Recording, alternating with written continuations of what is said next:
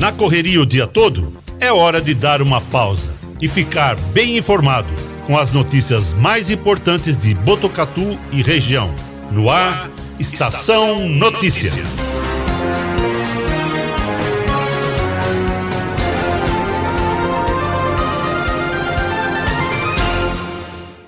É isso aí, gente. Estamos de volta aqui no ar, a edição número 107 do Estação Notícia, o Jornal da Sua Tarde. Tivemos uns probleminhas técnicos aqui com a microfonia no nosso áudio, mas já está tudo resolvido. Estamos voltando aqui com vocês, né? Apresentando aqui os estúdios.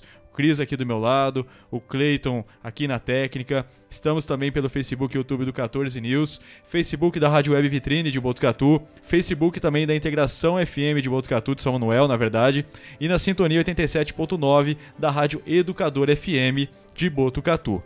Agora são 4 horas e 51 minutos. Vamos agora para a polícia, né? A gente vai falando 4 horas e 51 minutos. É, vamos falando aqui do acidente de moto, né, Cris? É verdade. De drogas no Jardim Ciranda, aqui em Botucatu. De acordo com a Polícia Militar, com ele foram apreendidos 2 quilos de maconha que seriam comercializados e o dinheiro convertido para o crime. Já a equipe do GAP, Grupo de Operações Preventivas Especiais da Guarda Civil Municipal, prendeu um procurado pela Justiça. A equipe estava em patrulhamento pelo bairro Montemor quando observou um suspeito de 24 anos. Ele estava com mandato de prisão preventiva expedido pela segunda vara criminal, pelos crimes de tráfico de drogas e associação ao tráfico. No bairro 24 de Maio, a Guarda Civil Municipal abordou um casal e o homem estava procurado por dever pensão alimentícia. Ele acabou preso também. Ocorrência atendida. Agora na cidade 4 e 53, agora a Estação Notícia traz o caso que inclusive é destaque no 14 News. Um homem de 27 anos morreu enquanto furtava fios na estrada do Faxinal na zona rural de Botucatu.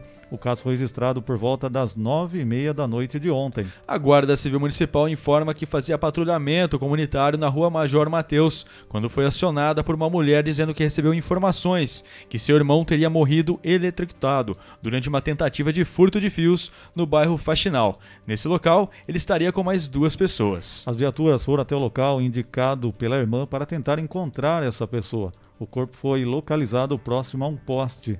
Quando chegou ao local, a equipe da GCM encontrou o homem já sem vida. Segundo informações da irmã, ele recebeu uma descarga elétrica ao tentar furtar a fiação do, do poste de energia, momento em que os seus comparsas, um homem e uma mulher, fugiram. Por conta da situação, foi acionado o SAMU, Polícia Científica e Prever para a constatação da morte, perícia e remoção do cadáver. Os demais furtadores não foram encontrados, porém o veículo utilizado por eles estava abandonado na estrada com pane seca e foi recolhido ao pátio pela Polícia Militar. O homem que morreu foi identificado como Renato Henrique, de 27 anos, residia na região de Rubião Júnior e acabou morrendo nesta ocorrência. Portanto, essas informações que nós tivemos aí da polícia nas últimas 24 horas. Jornalismo feito com responsabilidade para levar até você as notícias mais importantes do dia. De segunda a sexta, Estação Notícia, pontualmente às 4h20 da tarde. Agora são 4 horas e 55 minutos e todos queremos o melhor preço e produto de qualidade na hora de construir ou reformar, não é mesmo? Por isso eu indico a ABC da Construção, especialista em acabamentos. A ABC da Construção oferece desde tubos e conexões pisos, azulejos, porcelanatos, louças, metais e telhas das marcas mais conceituadas no mercado. Quer diferencial? Você encontra na ABC da Construção, com ambientação 3D para simular as imagens e ter a ideia do ambiente após a reforma. Equipe especializada que vai até a sua obra para medir e definir a quantidade do material a ser comprado. É economia garantida na hora da compra. A ABC da Construção fica na rua Visconde do Rio Branco número 1267. Visite a loja e confira. Bom atendimento e preços incríveis. ABC da Construção, especialista em acabamentos.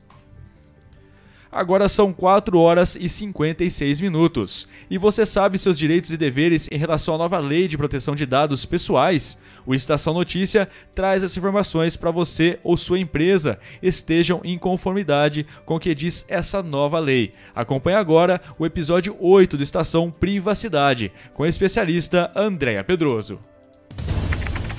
Estação Privacidade. Tudo sobre a proteção de dados pessoais com a especialista Andréia Pedroso. Oferecimento: Essencial Privacidade. Especializada em privacidade e proteção de dados. Me conta, o que acontece quando você perde o seu cartão no banco ou descobrem a sua senha? Você entra em contato com o banco, solicita bloqueio e recebe um novo na sua residência. E agora, o que aconteceria se sua impressão digital ou reconhecimento facial vazasse? Não dá para trocar, né? Estamos muito acostumados a ouvir falar de proteção de senhas, cartões, logins na internet. Mas há algo que devemos nos preocupar ainda mais: a segurança da nossa biometria. O vazamento de dados sensíveis, que é como a impressão digital é considerada pela Lei Geral de Proteção de Dados, traz consequências para todos os envolvidos, tanto para os donos quanto para os guardiões desses dados. Atualmente, usamos isso em nossos celulares, acesso a prédios, em caixas eletrônicos de banco, para votação e etc. O que aconteceria se criminosos colocassem a mão nesses nossos dados? Eles poderiam utilizar essas informações em diversas atividades ilegais e variadas, desde a falsificação, extorsões, ameaças e acessos em seu nome. Agora pensa comigo. Onde você cadastrou sua biometria? Em uma academia, por exemplo? Era necessário mesmo? Você sabe se o estabelecimento tem a segurança necessária para proteger esses seus dados? É importante que comece a se questionar e se preocupar com o risco que há envolvido. Empresas que coletam biometria, existe outra forma de atingir o objetivo pretendido. Sem isso, você é capaz de garantir a segurança desse dado? Sabe das consequências para o seu negócio no caso de um vazamento? A necessidade justifica de fato o seu risco? Não tinha pensado nisso? Deveria pensar, pois qualquer coisa que aconteça com esse dado pode inviabilizar o seu negócio. Fale com quem pode te auxiliar através dos nossos contatos. E você que nos acompanha, envie suas dúvidas também através do direct arroba essencial privacidade. Nos vemos semana que vem. Até lá! Estação Privacidade. Oferecimento: Essencial Privacidade. Especializada em privacidade e proteção de dados. Agora são 4 horas e 59 minutos. E estamos recebendo aqui no nosso estúdio o Dr. Cláudio Lucas Miranda, diretor de apoio e assistência do Hospital das Clínicas da Unesp de Botucatu. Um prazer recebê-lo aqui, Dr. Cláudio, e muito, seja muito bem-vindo aqui no estúdio do Estação Notícia. A gente que agradece, uma boa tarde. Sei o Hemocentro. É, pela primeira vez aqui na Estação Notícia, então vamos bater um papo com a nossa população. Sem dúvida, doutor. E como é que fala, como é que está a situação do Hemocentro hoje em Botucatu, doutor? Pois é, a gente, com esses quase dois anos da pandemia do Covid-19 é, no nosso país, a gente teve uma diminuição muito drástica da, da procura desses doadores junto aos hemocentros, isso de um, do país como um país todo, geral. e não seria diferente aqui no nosso hemocentro. E de alguma forma a gente até entende, porque é, existe um medo da população hoje de procurar o Hospital das Clínicas, porque acha que eventualmente vai acabar é, adquirindo Covid lá, pegando, como a gente é um hospital que atende pacientes Covid, isso acaba gerando uma preocupação com a população e, consequentemente, eles acabam não vindo até o Hemocentro fazer essa doação. Então, acho que, como uma primeira ideia aqui para orientar a população, é justamente a gente falar que é, Hoje, o Hemocentro está localizado longe das enfermarias Covid, ele está localizado fora do pronto-socorro, então ele fica é, num espaço que é uma praça, literalmente, onde os pacientes podem ficar num local bem acomodados, com o distanciamento, respeitando o distanciamento social Então eu tenho até é, falado, né, quando eu falo a respeito desse, desse risco de transmissão dentro do hemocentro, eu tenho inclusive falado que a chance é maior de você talvez pegar Covid dentro de um supermercado do que propriamente dentro do hemocentro. Então, é, é, podem procurar sim o Hemocentro, demanda espontânea para fazer essa doação, porque primeiro será muito bem-vindo e, e, o risco de fato de transmissão no espaço do Hemocentro, ele hoje é muito bem controlado, ele é muito bem tranquilo. Mas que de fato a pandemia espantou os doadores e fez com que os nossos estoques caíssem a níveis críticos, em níveis muito preocupantes, é, falava hoje de manhã com algumas pessoas que é, nós acordamos de manhã, por exemplo, sem sangue AB, sem o tipo AB. É, e isso são coisas inéditas que acabam acontecendo, e a nossa grande preocupação é de fato a gente não ter estoques suficientes para atender situações emergenciais, como por exemplo cirurgias de grande porte, pacientes oncológicos que eventualmente estejam internados e precisam dessa transfusão para que de fato possam manter uma qualidade de vida melhor. Então, essa é a nossa grande preocupação, porque além dos estoques, as nossas reservas elas estão também em níveis preocupantes. Então, acho que esse chamamento que nós estamos fazendo aqui com a população, ele se faz importantíssimo nesse momento. Exatamente, doutor. Eu estava até comentando aqui né, essa questão.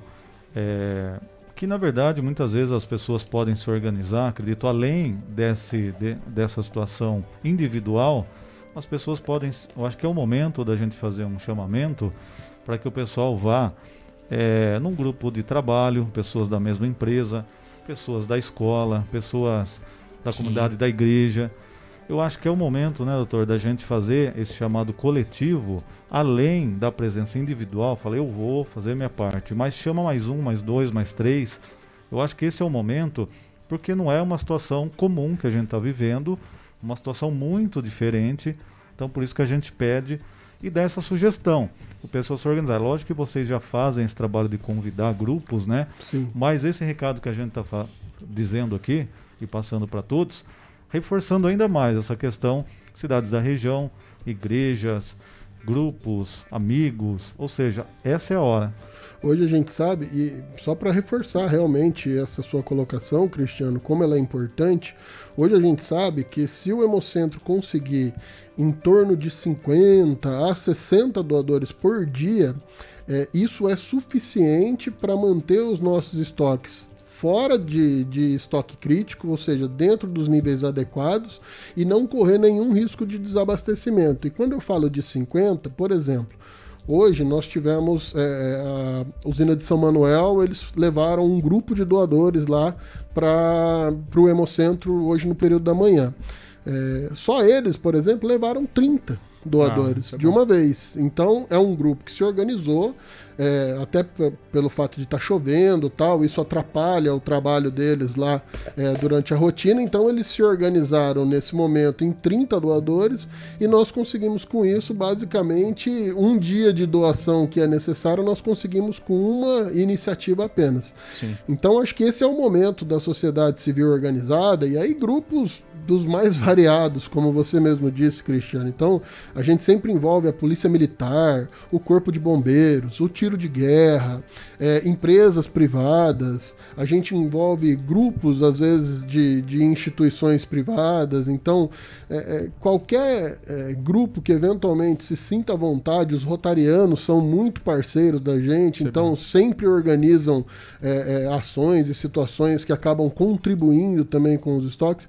Então acho que agora é o momento, de fato, da gente mostrar essa união da população em prol desses pacientes é, justamente para que a gente possa manter esse atendimento de qualidade para os nossos pacientes e não faltar esse bem tão precioso que nós estamos falando, que é o sangue no caso. Sem dúvida, doutor. E, doutor, quais informações? Quem que pode doar, né? Quem que pode doar sangue?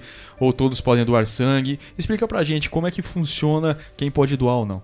Potencialmente, todo cidadão maior de idade, ele é um, um doador de sangue. É certo. É claro que a gente tem os critérios básicos, então é, a gente faz é, alguns cortes relacionados à faixa etária, então de 18 a 69 anos. A gente sempre pede para que, é, se for a primeira doação, que seja até 60 anos, tá? Certo. Se forem doadores antigos, a gente até estica até 69 anos.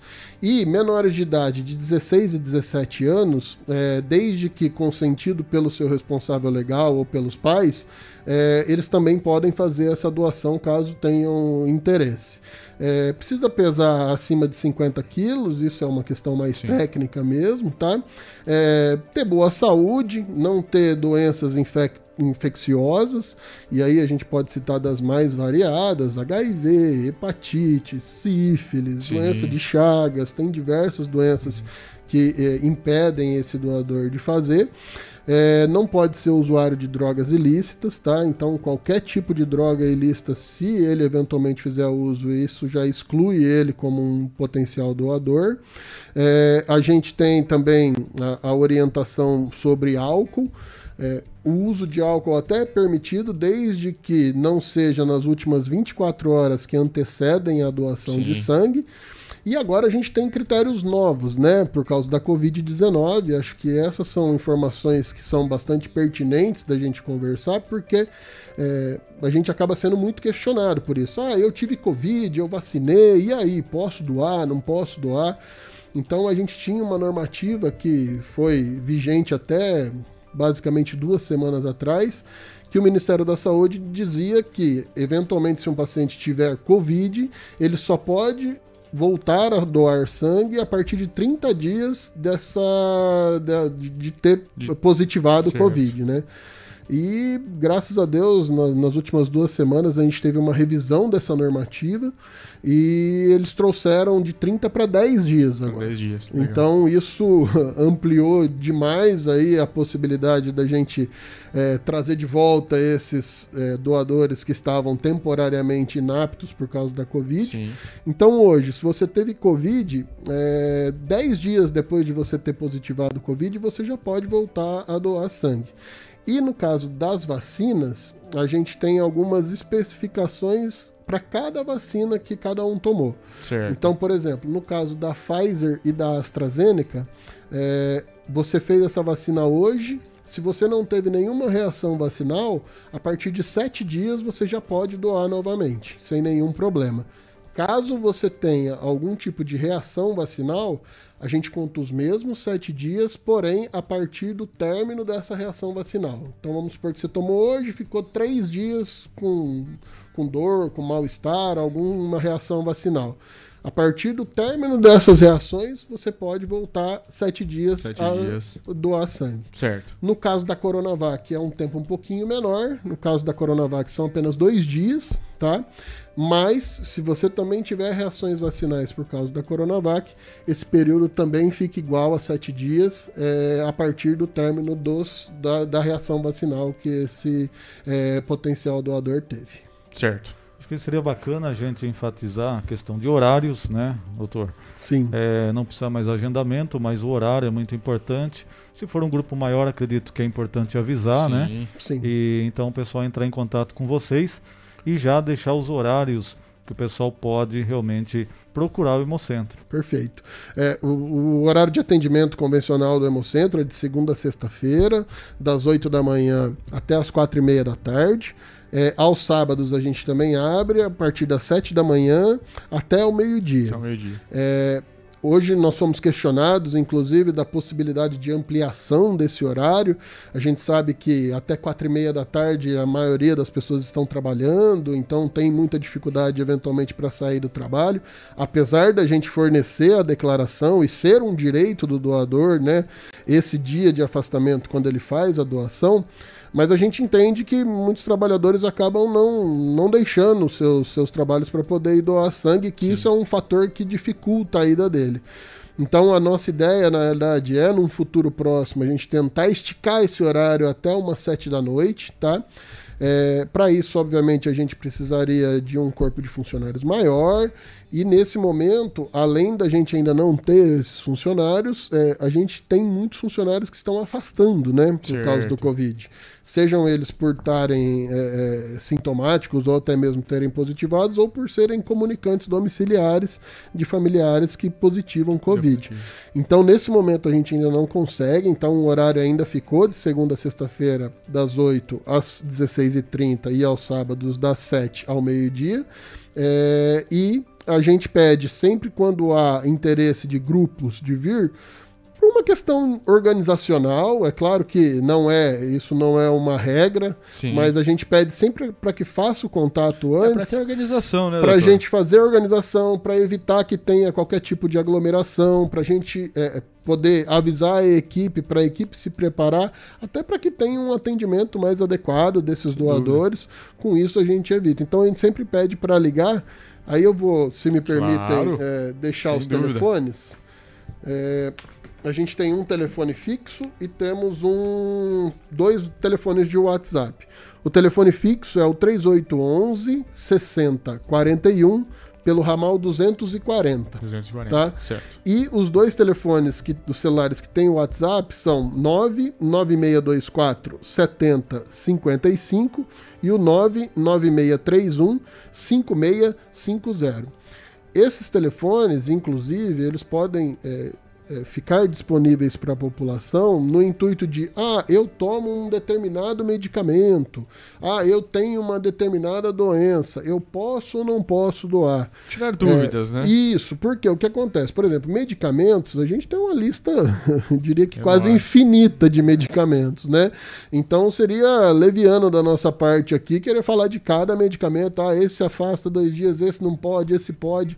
Então o que a gente sempre orienta, você que quer doar sangue, mas tem dúvida, ah, mas eu tomo esse remédio, esse remédio é controlado, não é controlado. Tem essa dúvida? Faça o acesso por esses telefones que a gente passou, é, que a gente vai conseguir, primeiro, responder exatamente se você pode ou não pode fazer essa doação, e se eventualmente puder, se tem que suspender, se não tem que suspender. Sim. Então, tudo isso é importante a gente orientar a população, e obviamente com isso a gente vai aumentar os nossos estoques. Ah, sem dúvida, doutor. Cris. Exatamente, eu acho que a gente conseguiu é, passar um recado principal aqui, que é realmente essa situação que o Hemocentro está vivendo, que na verdade todos nós é, podemos precisar, né, um parente, um familiar, um amigo, a cidade precisa, a região precisa. Então, todo, várias pessoas que nós conhecemos estão hoje precisando de uma transfusão, de alguma situação aí no Hospital das Clínicas.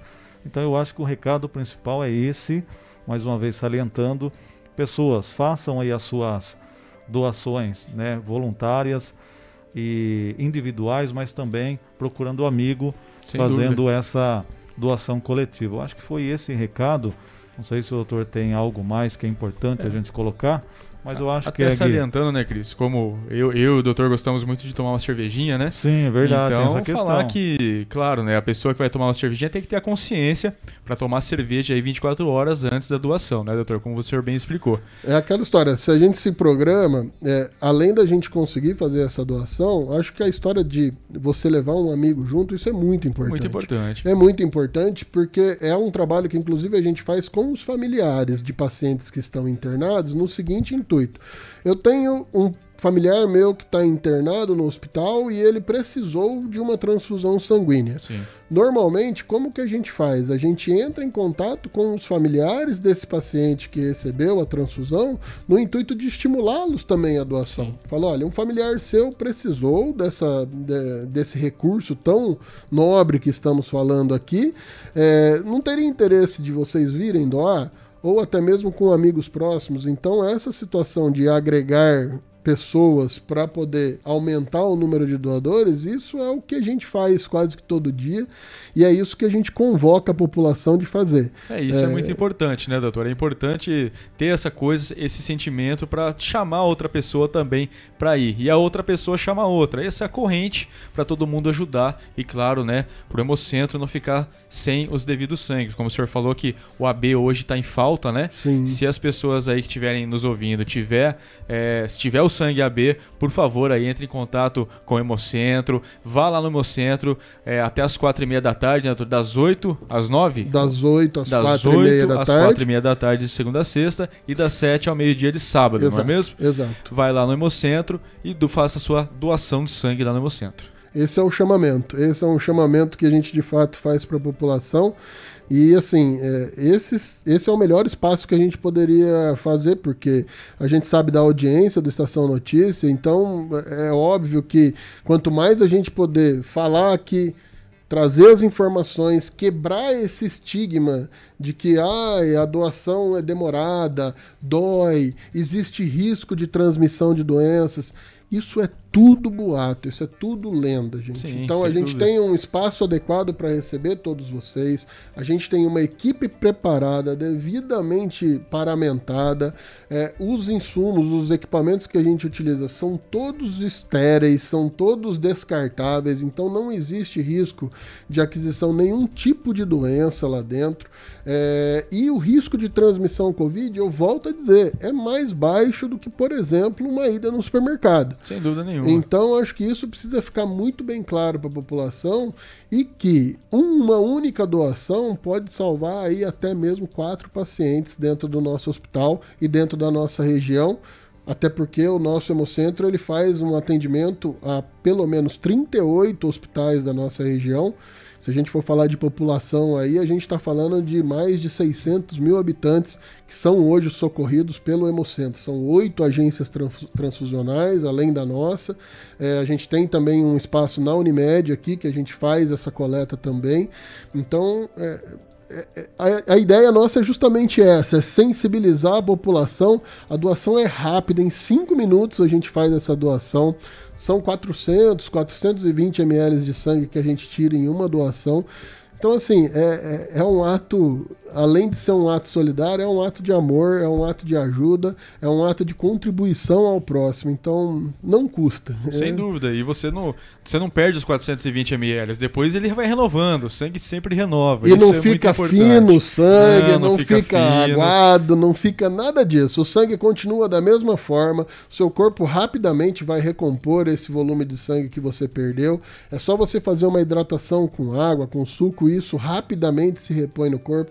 Então, assim, todas essas conversas de que o sangue fica fino, de que transmite doença, isso é tudo passado, isso é Sim. tudo balela. Hoje os processos de processamento do sangue, eles são extremamente sofisticados. E tudo esterilizado, né, doutor? Todo Hum. mundo com equipamento, como o senhor bem falou.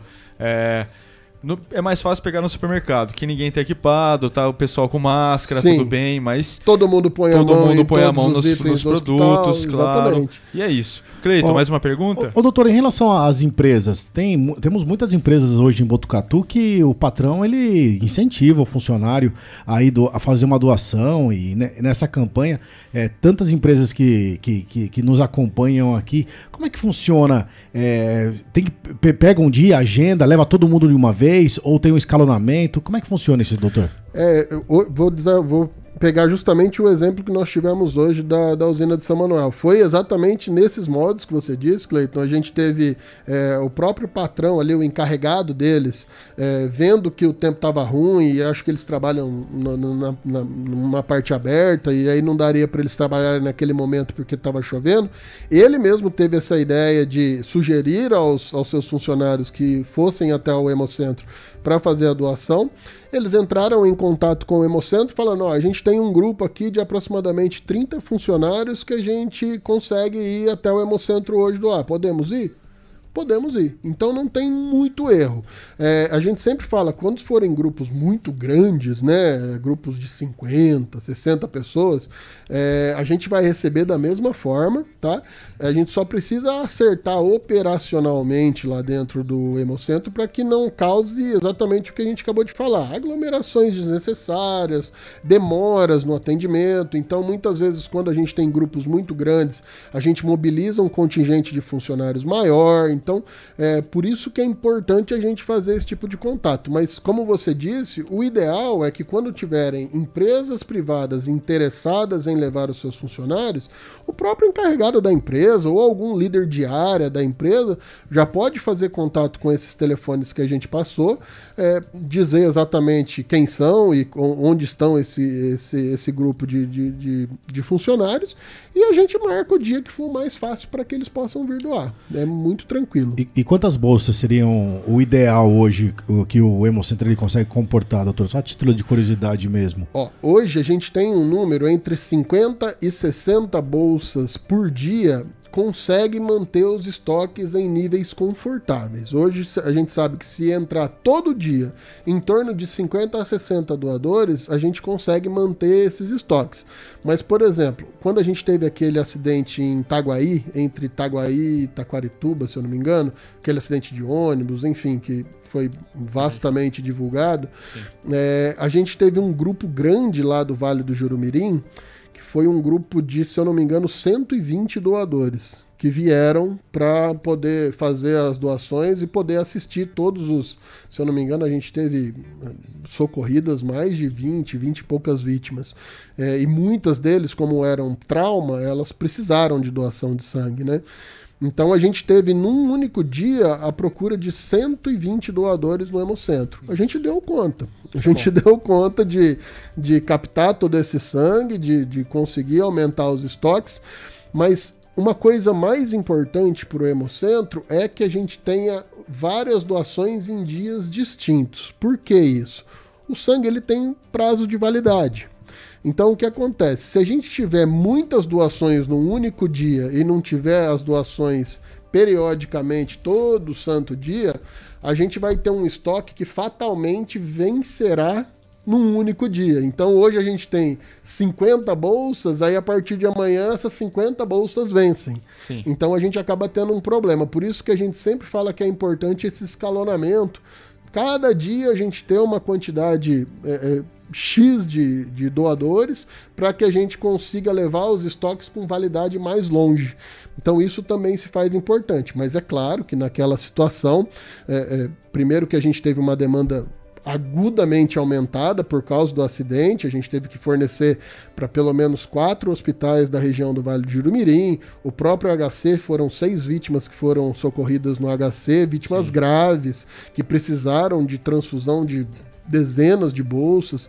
Então, para nós, obviamente, aqueles 120 doadores a gente esgotou muito antes de, de, de esses hemocomponentes vencerem. Mas é importante e a gente comporta, Cleiton. A gente comporta, se vierem 100, 120 doadores, a gente dá conta de, de colher de todo mundo, sim. Isso é muito importante, doutor. É, é, só um comentário, eu acredito que vocês já tenham passado por isso. Muita gente que tem um parente é, internado que está precisando de sangue acaba acontecendo uma mobilização muito interessante através das redes sociais e acaba dando muito certo, né? Sim. Quando a gente vê que existe uma pessoa próxima, conhecida, né, precisando de sangue, há aquele, aquela comoção, aquele, aquele, uh, aquela comoção mesmo e acaba todo mundo estimulando, indo, estimulando e até o, até o, o hemocentro. Isso acontece frequentemente lá, lá, doutor? Acontece com muita frequência. Isso é muito importante, né?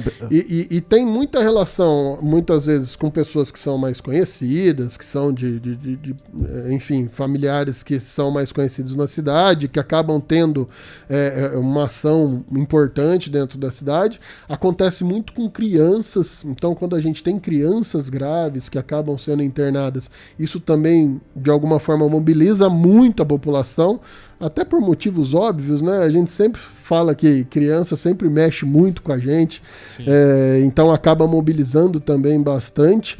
Mas o que a gente sempre costuma ver é que quando a gente tem esses acidentes, múltiplas vítimas ou situações mais graves, que isso acaba de alguma forma mobilizando a população como um todo. Não mobiliza Sim. só, por exemplo, empresas, grandes doadores, múltiplos doadores. Mobiliza a população como um todo Obviamente, para nós, é, isso é sempre bem-vindo, porque os estoques agradecem. Ah, sem dúvida nenhuma, doutor. E vamos. É, passa de novo também os telefones, doutor, para as pessoas também, empresas, já estarem cientes e, claro, né, marcar aí para também não ter aquela coisa, ter toda a organização possível e também para as pessoas tirarem dúvidas pelo WhatsApp. Perfeito. Então, os telefones são 3811 6041 no ramal 240 e os celulares são 99624 7055 e 99631 5650. A gente está à disposição para atender todos.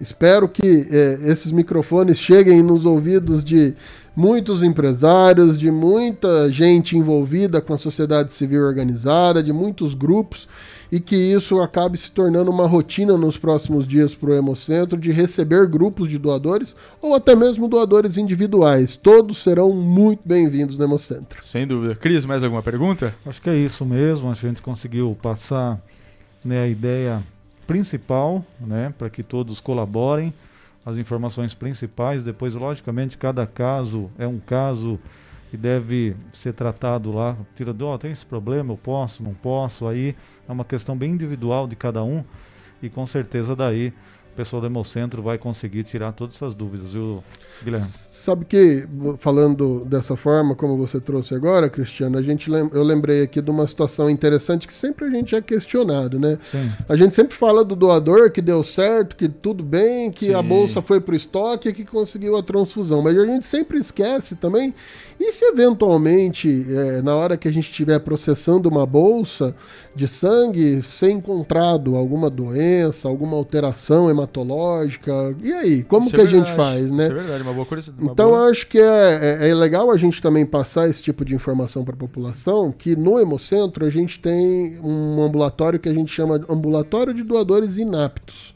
Ou seja, são aqueles doadores que foram, eles passaram pela triagem clínica, passaram pela triagem hematológica inicial ali no hemocentro, Porém, na hora que a gente estava avaliando as bolsas que foi a bolsa que foi doada por aquele doador, a gente encontrou alguma alteração, seja Sim. alguma doença ou seja até mesmo alguma alteração hematológica. Sim. É, imediatamente ao encontrar essa alteração, o próprio hemocentro faz o contato com esse doador que agora vai virar um paciente, né?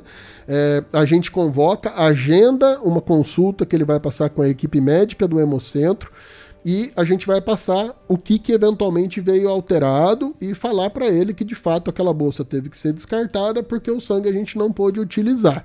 E aí, por exemplo, vamos supor que seja uma doença infecto-contagiosa, a gente vai fazer o segmento dele junto com a infectologia, ou seja uma doença hematológica, por exemplo, uma anemia grave, ou sei lá, alguma leucemia, alguma Sim. coisa que se encontre nesse momento, a gente ele vai fazer o segmento com a hematologia e qualquer outra doença eventualmente que for encontrada e que seja critério de exclusão para que ele seja um doador, ele vai fazer então esse segmento junto com as especialidades. Então, graças a Deus, isso é muito pouco.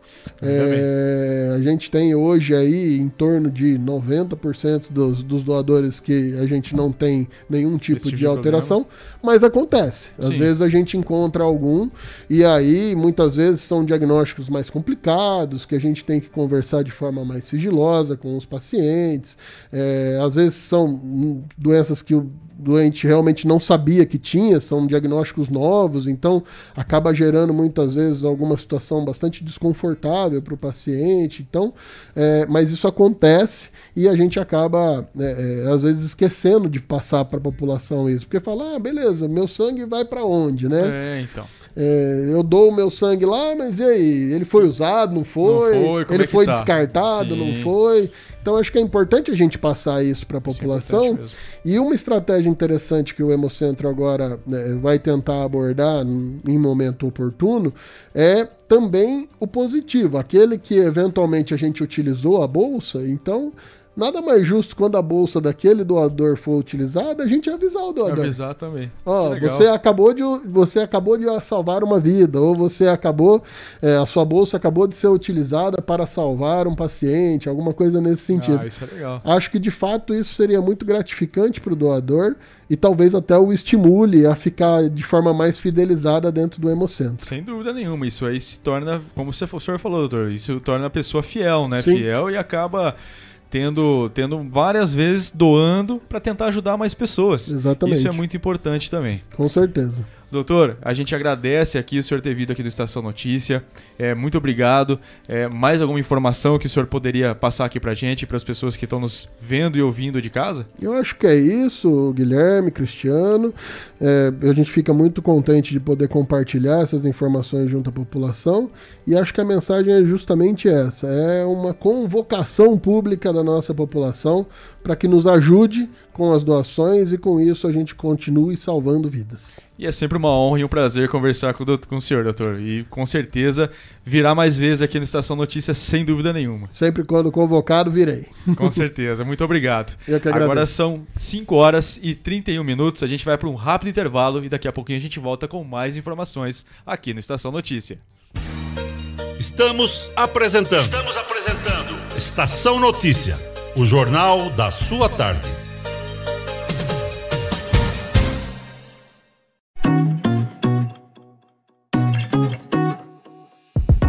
Nas telas da usina multimídia você leva a sua marca para mais de 40 mil pessoas por dia. Isso mesmo, são mais de 25 TVs espalhadas em diferentes pontos de Botucatu e São Manuel. Pontos com um grande fluxo de pessoas, onde a sua propaganda é vista longe da correria e do estresse. E claro, com a atenção máxima que ela merece.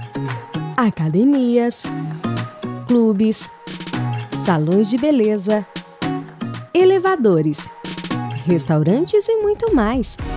Usina Multimídia, a maior rede de TVs indoor do Centro-Oeste Paulista. Anuncie!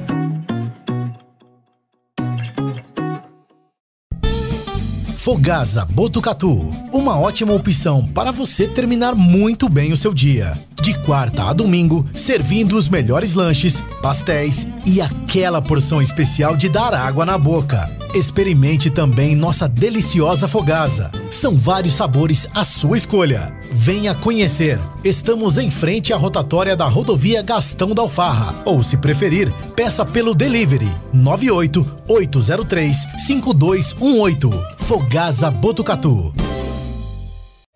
Quer ficar bem informado? Acesse 14news.com.br. Fique por dentro das principais notícias e acompanhe o que é destaque em Botucatu e região. Agência 14 News. A informação começa aqui. Esteticar. Seu carro merece ficar como novo. 22 anos atendendo Botucatu e região com uma equipe especializada e garantindo sempre o melhor serviço. Lavagens especiais, polimento e cristalização, higienização, hidratação e proteção dos bancos de couro, funilaria, pintura e martelinho de ouro que desamassa sem danificar a pintura. Esteticar, o seu centro estético automotivo. Rua João Gotardi, 441, atrás do campo do Inca. Telefone 3815 3497. Esteticar. A cada dia, um novo desafio. Nesse momento de incertezas, mais do que nunca é preciso transformar ideias em oportunidades. Juntos, vamos criar a melhor estratégia para sua empresa. A Smart Comunicação é uma agência especializada em jornalismo, marketing e publicidade e propaganda. Atuamos com comunicação corporativa e planejamento estratégico. Conte com nossa equipe para gerenciar e produzir o conteúdo ideal das redes sociais. Também trabalhamos com vídeos institucionais e comerciais para deixar a sua marca em evidência. Venha para a Smart Comunicação.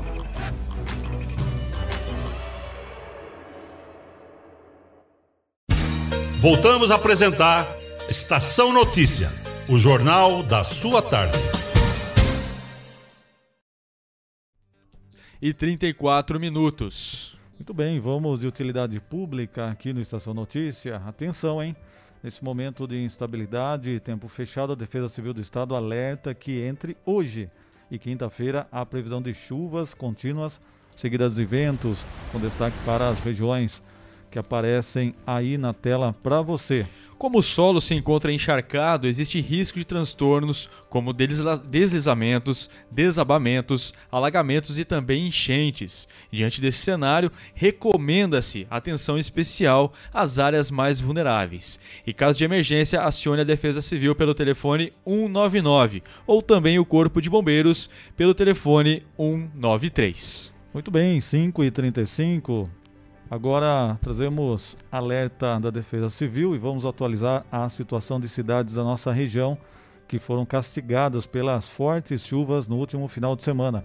O prefeito Zequinha de Barra Bonita esteve reunido hoje com representantes da concessionária Artéries Via Paulista, é, solicitando que o tráfego de veículos na Avenida Pedro Ometo seja interrompido. Por causa de deslizamentos de terra registrados na rodovia, muitos carros e principalmente caminhões estão entrando na cidade para utilizar a avenida como rota alternativa. Foram interditadas as pistas sentido sul e norte entre o quilômetro 174 e no quilômetro 176 da SP 255 em Barra Bonita, especificamente no trecho entre a usina Rising e a Ponte do Açúcar no Rio Tietê.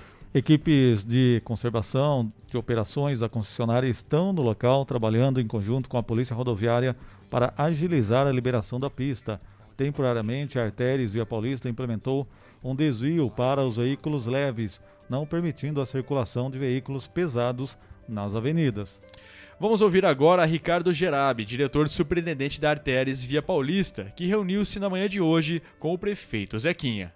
Desde que nós tivemos o problema na rodovia no domingo, com a necessidade de paralisar o tráfego da rodovia, então nós temos feito um trabalho. Primeiro, fizemos um contato com a prefeitura, quais seriam as recomendações para a gente poder fazer esse trabalho. A recomendação foi que veículo pesado não pudesse trafegar aqui dentro do município. Partindo dessa premissa, nós fizemos todo um trabalho de comunicação, mapa, sinalização para que veículos pesados realmente não adentrassem aqui. Estamos implantando ainda hoje, né? Já foram implantados hoje, mais dois painéis de mensagem dentro da cidade, além de placas indicativas, onde é, é, demonstra a proibição de tráfego de veículos pesados, seguindo então a orientação e a recomendação do que a prefeitura tem passado para nós. Então, assim, orientação da Via Paulista é que os veículos pesados sigam a sinalização que está implantada na rodovia desde Jaú e também em São Manuel para que façam esse caminho é, paralelo, alternativo e não passem aqui por dentro do município. Eu estou aqui fazendo o papel de proteger o município, que é a minha obrigação. Eu sei. Aqui, nós estamos é, totalmente então não, conscientes. Se eu tivesse uma pista que suportaria o trânsito, tudo bem, não suporta. Meu medo é esse aí. Eu sei como funciona e vocês sabem melhor que eu. Entendeu? Então, por favor, vamos se organizar. Conduta, dá um apoio para eles aqui precisar da Guarda Municipal e pronto. Que nós estamos aqui com a Prefeitura, é, contando com apoio para que a gente possa fazer essa parceria para ver como realmente tratar que o caminhão realmente não entre dentro da cidade, porque nós fazemos toda a orientação para que o caminhão não entre, mas nós não temos o poder de proibi-lo de entrar. Quem tem esse poder seria. É, aí é um poder de polícia, não é um poder da concessionária. Né? A concessionária opera a rodovia, nós não temos esse poder de proibir é, a circulação de veículos. Ontem veio uma empresa especializada, né, com projetistas especializados, geólogos, olhando toda a situação, já passaram as situações que devem ser feitas. Nós já temos empresa contratada, realmente esperando só acalmar esse período de chuva. Hoje ainda está chovendo agora de manhã. Dando, acalmando a chuva, a empresa já entra para atuar no local. E a nossa expectativa sim que até o final da semana a rodovia esteja liberada já, acabando com essa situação aqui.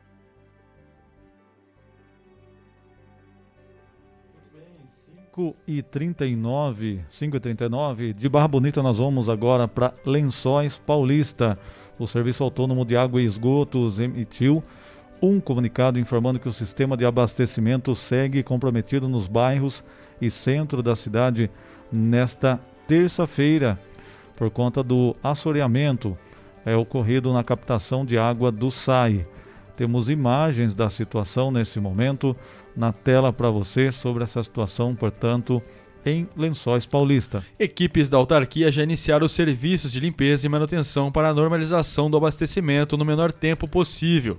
O SAI solicita a colaboração da população para a economia da água. Muito bem, aproveitando essa situação de lençóis e também a questão até de, de Jaú, nós temos um vídeo aí do pessoal que está fazendo essa situação de campanhas para arrecadação e a arrecadação para a cidade de Jaú.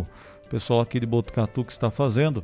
Tem um recadinho aí da, da, da, proprietária, o pessoal ali, na verdade, do entorno da banca do Diego, em frente ao Central 3, perto do Inca. O pessoal está arrecadando materiais. Vamos acompanhar aí o que o pessoal falou e mandou este vídeo para a gente. Vamos acompanhar. Olá, gente. Meu nome é Loata, aqui na banca do Diego com a minha irmã. Oi, gente, a gente está pedindo doações, tá bom? Referente à chuva que teve em Jaú, que destruiu grande parte da cidade, muitas famílias acabaram perdendo tudo, tá bom? Então a gente está arrecadando roupa, brinquedo, alimento, é, até móveis, tudo que for preciso, pode estar entrando em contato com a gente, a gente pode estar combinando de retirar ou pode deixar aqui na loja mesmo, eu vou mostrar para vocês onde é, tá bom? Ó, pessoal, aqui é o Central na Leonardo Vilas Boas, tá? E a nossa loja fica bem aqui na frente. Toda ajuda é bem-vinda, pessoal. Vamos ajudar. Agora são 5 horas e 41 minutos. Elete Informática, uma empresa com 27 anos em tecnologia da informação. Lá você encontra produtos de alta qualidade, microcomputadores, monitores, impressoras, tablets, celulares, acessórios e suprimentos. Assistência técnica especializada, técnicos treinados e qualificados. Na Elete Informática você compra sem sair de casa. Acesse elete.com elete.com.br. Elete Informática, Segurança e Experiência. Telefones 3815 2078 ou também pelo WhatsApp no 99141 0408. Elete Informática. Muito bem, 5h42, Estação Notícia traz agora imagens do acidente que ocorreu na manhã de hoje nas obras do metrô da linha Laranja em São Paulo. Na tela para você houve um problema com a galeria de esgoto que provocou a inundação de uma parte desse local. Após o incidente, uma das faixas da pista local da Marginal do Tietê desabou. Novos desmoronamentos foram registrados e nesse momento o trânsito segue é, o trânsito nessa pista segue interrompido porque ainda há risco de novos deslizamentos. Já são duas faixas da pista que vieram abaixo por causa do vazamento de esgoto. O desmoronamento foi registrado por volta das 9 horas, próximo da ponte do Piqueri. Essa obra do metrô será da estação Santa Maria Marina e vai fazer uma interligação do centro da cidade com a zona norte da capital paulista. Felizmente, apesar do susto, ninguém se feriu. O governador João Dória esteve no local ao lado do presidente da Sabesp, Benedito Braga, e do representante da concessionária responsável pela obra da linha laranja do metrô. Vamos ouvir o que disse o governador Dória. Vamos lá. Eu vim pessoalmente aqui acompanhar o trabalho técnico da Acciona, que é a empresa concessionária responsável pela linha 6 do metrô, assim como a equipe da Sabesp. Aqui ao meu lado está o presidente da Sabesp, o professor Benedito Braga, o presidente e os engenheiros da Acciona, empresa de engenharia, uma empresa, uma grande empresa espanhola, também a equipe da CET, da Defesa Civil da Prefeitura de São Paulo e as equipes de engenharia da Enel, que é responsável pela energia elétrica. Primeira notícia a marginal, essa pista da marginal e a alça serão liberadas de imediato, porque já se constatou que não há nenhum risco para a operação dessa pista. Já vai aliviar bastante o trânsito que se acumulou na marginal do Tietê. Então, o CT está aqui, o Henrique, que é diretor da CT, o engenheiro responsável, ele já orientou a equipe dele, em poucos minutos haverá liberação segura desta pista. Esta pista interna, não. Ela tem que ficar imobilizada, porque ela ainda representa risco. Ah, o dano foi nessa pista, então, por segurança, ela continuará sendo imobilizada pela equipe da Prefeitura de São Paulo. A engenharia da Acciona, está aqui o nosso presidente da Acciona, vamos chamá-lo aqui para falar com vocês, ah, identificou que o problema foi de uma coletora. Eles atingiram uma coletora da Sabesp, a Companhia de Saneamento Básico do Estado de São Paulo, aqui o presidente, repito, uh, Benedito Braga. é, dadas as circunstâncias, o menor dos problemas. Podia ser algo muito mais grave se não fosse esta circunstância específica de ter atingido uma coletora da Sabesp. E aí nós vamos ouvir agora o presidente da Sabesp, que pode falar com conhecimento que tem é, do, das uh, medidas tomadas e adotadas pela Sabesp junto com a Acciona para uh, esta correção e a recuperação. Lembrando que é muito importante, felizmente não tivemos nenhuma vítima, nenhuma vítima, nem com ferimento e muito menos a óbito. Tivemos quatro pessoas que foram socorridas em pronto-socorro, que tiveram contato com a água, tiveram evidentemente tomar o medicamento adequado, banharem-se, trocarem de roupa. Uh, das quatro, três já foram para sua casa, uma daqui a poucos minutos, ou no máximo uma hora, estará seguindo também para a sua casa. Portanto, sem vítimas, sem nenhum aspecto trágico em relação às pessoas e aos profissionais da Acciona ou qualquer outro transeunte ou, qual, ou quem quer que seja. Professor Braga. É, boa tarde a todos. Estamos uh, trabalhando na recuperação uh, deste coletor de esgoto que teve um solapamento, uh, impedindo que esse esgoto chegue aqui no local da obra. Com isso, nós estamos usando um coletor antigo que foi é, substituído por esse novo. E então, já nesse momento, a quantidade de esgoto que chega aqui é bem menor do que chegava pela manhã. Então, a situação é, não representa grande problema nesse momento. Até o final do dia, essa questão do esgoto vai estar resolvida. Essa perfuração está intacta?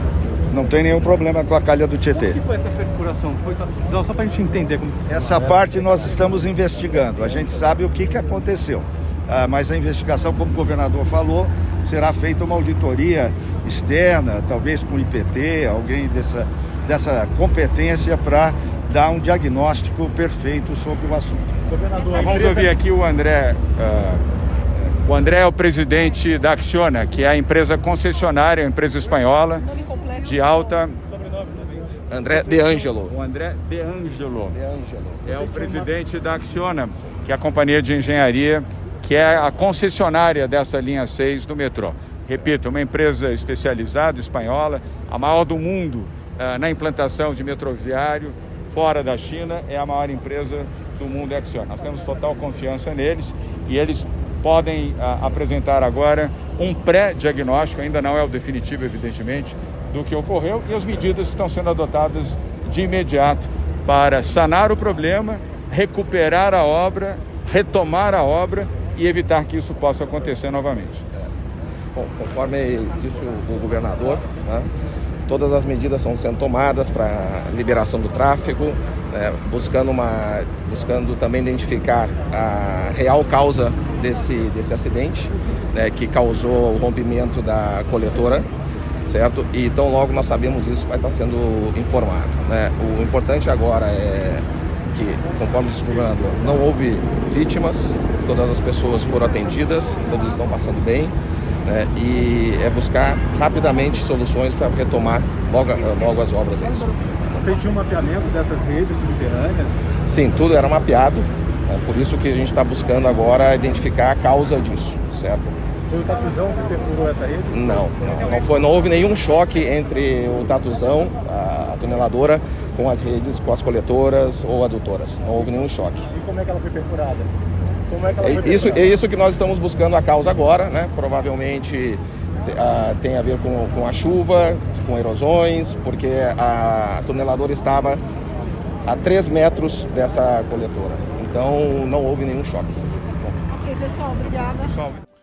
Muito bem, 5h48, 5h48. Vamos com imagens aí da cidade de Botucatu. Temos 9. Informações de Botucatu. Ontem divulgamos na Ação Notícia imagens sobre a interdição de um trecho na rua Vitorati, na subida do pontilhão da FEPASA, na região da Major Mateus. Nesse local houve o trabalho realizado pela equipe da Sabesp, por isso foi necessário fechar uma das pistas para o reparo da rede, a fim de conter o vazamento. De acordo com a Sabesp, os serviços foram executados e concluídos, sem prejuízo ao abastecimento. A companhia segue à disposição dos clientes pelos canais de atendimento, que é o telefone 0800 055 0195 ou também pela agência virtual no site sabesp.com.br. 5h50, espaço aberto agora. Você tem voz aqui no Estação Notícia, prestação de serviço Vamos trazer agora uma demanda que chega lá do Jardim Holanda, aqui em Botucatu. A nossa equipe foi procurada por moradores que relataram que as correspondências não chegam nos endereços da rua Miguel Soler Caparrós. O problema, segundo os moradores, é que as entregas vão parar em outras casas ou até retornam. É todo dia a situação de se deparar com o motoboy de aplicativo tentando achar um endereço. Assim, os moradores solicitaram informações à prefeitura e também aos correios. O problema pode estar na distribuição da numeração, que foi sendo construída de forma não sequenciada. Eles também tinham procurado a prefeitura que direcionou a Semutran, setor de trânsito e mobilidade, na tentativa de uma solução, e depois aos Correios. Os Correios informaram que a distribuição de correspondências no referido bairro está regularizada. Ainda na nota, os Correios afirmam que, embora não tenham sido detectados atrasos ou falhas nas entregas no logradouro apontado, será feito um acompanhamento pontual no endereço durante as próximas semanas. Os Correios ressaltam também que é importante que o morador oriente e atualize suas, os seus remetentes quanto ao seu endereço e CEP corretos. Rua Miguel Soler Caparrós, 42, CEP 18 609 183, para evitar o não recebimento de correspondências devido a falhas no endereçamento. Muito bem, agora 5h51, prestação de serviço, a Prefeitura publicou edital com a retificação dos gabaritos das provas objetivas do concurso público, o concurso 001-2020. Algumas questões foram anuladas. Dependendo do cargo, houve alteração em relação a uma ou quatro respostas. As alterações ocorreram nos cargos de agente de endemias, analista de procuradoria, assistência técnico de cultura, auditor fiscal de Receita Municipal, auxiliar administrativo, bibliotecário, contador, cuidador, fonodiólogo, fiscal de rendas, guarda civil municipal feminino e masculino, médico clínico, médico ginecologista, médico pediatra, nutricionista, orientador de esportes e recreação, procurador jurídico, professor de educação básica fundamental do primeiro ao quinto ano e psicólogo e também veterinário. Confira a retificação no site 14news.com.br, acesse, portanto, o site e veja a reportagem com todos os detalhes, inclusive no meio da matéria está lá o próprio edital com todas as modificações. Agora são 5 horas e 53 minutos. E vocês sabiam que a Fibra Netcom lançou o combo internet mais TV por assinatura e agora vocês podem curtir muito mais com a família? É isso mesmo. Você leva internet de qualidade até 500 mega, além de mais de 120 canais para não perder nenhum programa ou filme que você ama. Tudo isso a partir de R$ 78,90 até março de 2022. Condição imperdível, pessoal. Para assinar é só entrar em contato com a Fibra Netcom. 14 3811 0800. Fibra Netcom, entretenimento para toda a família. 5h53, hora de falarmos sobre a pandemia aqui em Botucatu. É, nós temos aqui casos confirmados na cidade, a gente sabe que há realmente um número grande Aqui em Botucatu há muitas pessoas em quarentena, cumprindo as medidas de isolamento e com isso diversos serviços acabam sendo afetados. Hoje eu estive lá na Mano de Barros porque a agência do Bradesco ficou fechada para higienização. Veja a reportagem. Vamos lá. Muito bem, 14 News falando diretamente do centro de Botucatu, hoje em frente ao Banco Bradesco, já que nós temos né, a situação aí do banco está fechado por conta de casos de Covid e nós viemos aqui para mostrar né, qual a expectativa e também de abertura possivelmente aqui do banco. Nós vamos mostrar é, para as pessoas que utilizam a agência o recado né, que foi deixado aqui. O pessoal deixou o seguinte recado aqui falando aí da questão realmente com relação à, à questão que a agência está temporariamente fechada por conta aí de o trabalho de higienização e cumprimento das medidas, as medidas de prevenção e combate à Covid-19. Aqui eles colocam também os locais onde as pessoas podem fazer algum tipo de pagamento. Aqui eles colocam o seguinte, que a agência mais próxima que está funcionando é a agência Aqui o recado deixado em frente ao banco, agência da Vila dos Lavradores, na Major Mateus 635. Depois na região tem Itatinga, São Manuel e Pardim. Aqui também os locais direcionados aí, a, onde a pessoa pode pagar alguma conta. Aqui eles colocam então. Os locais são os seguintes.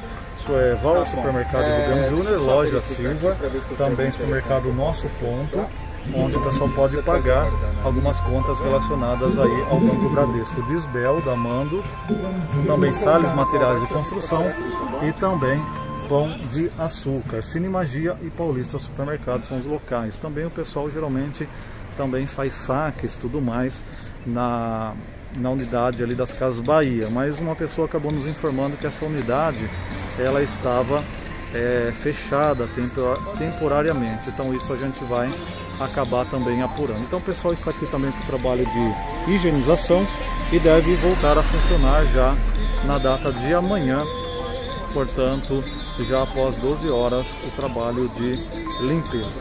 Essa é informação que nós tínhamos das ruas. Cristiano Alves diretamente para o 14 News. É isso aí, então, a reportagem que nós trazemos das ruas e também ali no banco tinha um recado para o pessoal procurar agência da Major Mateus. Porém, hoje, leitores aí do 14 News acabaram nos mandando fotos, que na verdade também, as imagens aí para a gente acompanhar, também tinha recado que a agência estava fechada. Então, do centro fechada, do bairro fechada, as duas por conta da Covid, e onde o pessoal vai procurar agora, hein? A situação ficou complicada ali também, então na Major Mateus nós não temos o atendimento a população. Então, e não tem nem previsão, né, Cris? Não, não, tem, tem nem previsão de, de continuar esse atendimento, tanto na Rua Mando quanto na Major Mateus, que também as duas estão fechadas. E a gente procurou a assessoria do Banco Bradesco para tentar ter uma previsão, alguma informação para passar aos seus clientes. Nós estamos até aqui verificando é, ao vivo aqui o e-mail, né, se chegou alguma resposta.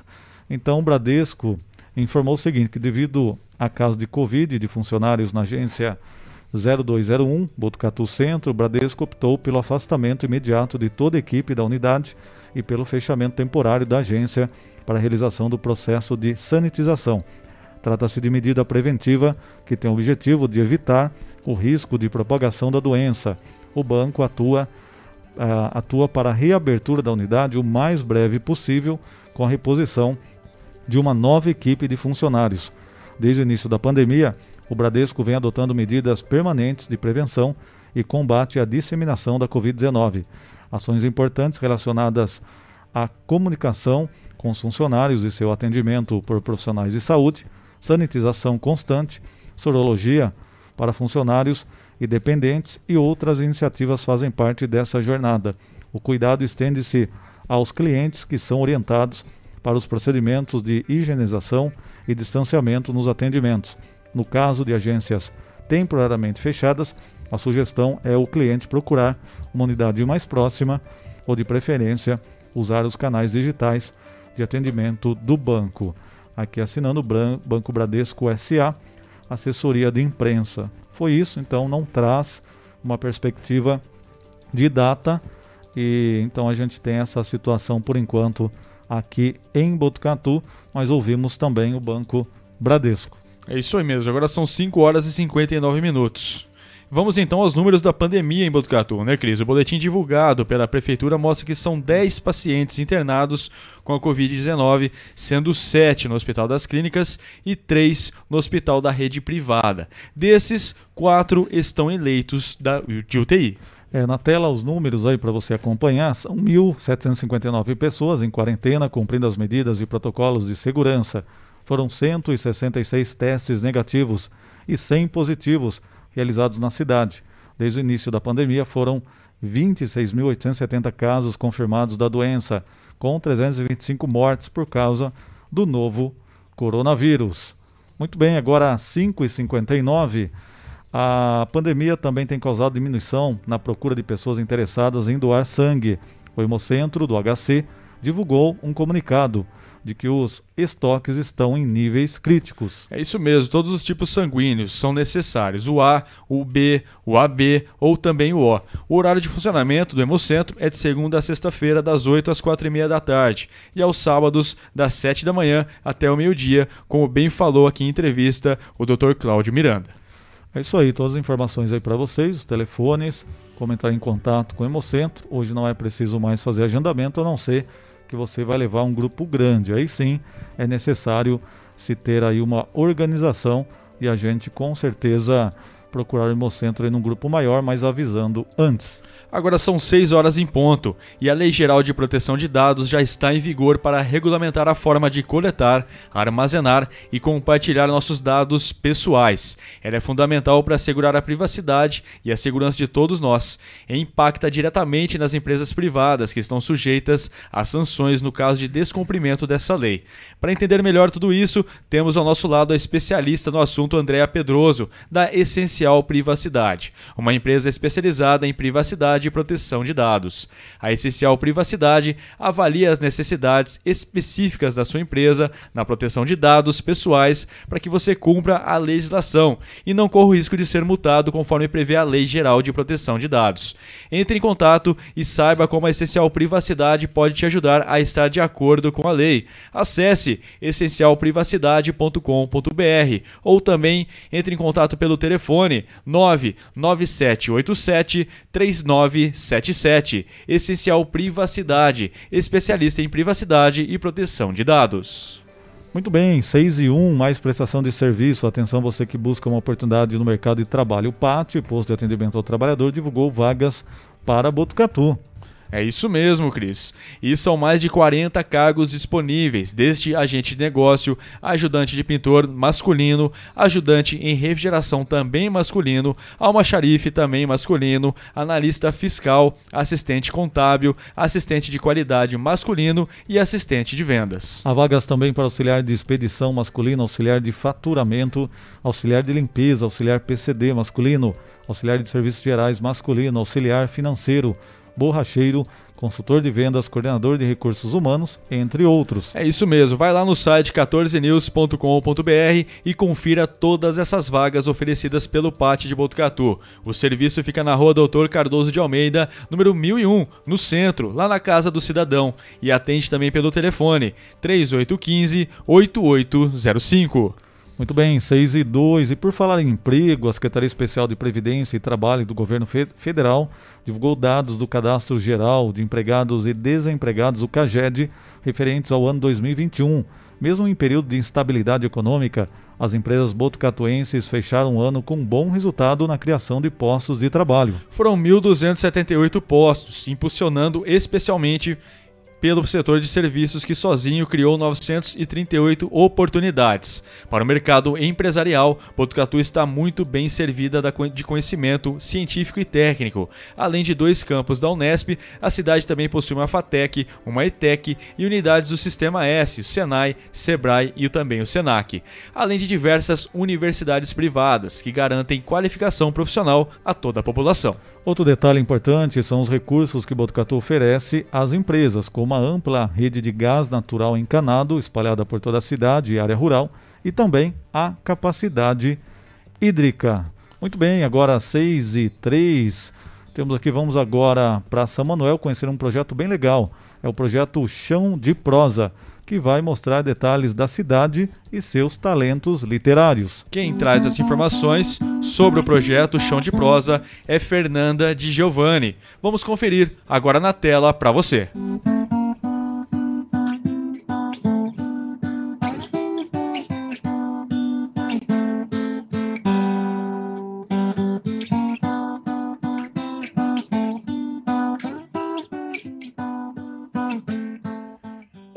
É o projeto Chão de Prosa, aprovado pela Lei Aldir Blanc da cidade de São Manuel. O projeto foi idealizado e desenvolvido por mim, Fernanda Giovanni, Tiago Arruda e Talita Oliveira. O Chão de Prosa objetiva divulgar e valorizar a produção literária de São Manuel em uma linguagem audiovisual acessível e gratuita para toda a população via internet. Serão publicados vídeos com textos declamados via YouTube, TikTok e, posteriormente, podcasts com os autores dos textos. Venha conosco conhecer um pouco mais da história de São Manuel e seus talentos literários.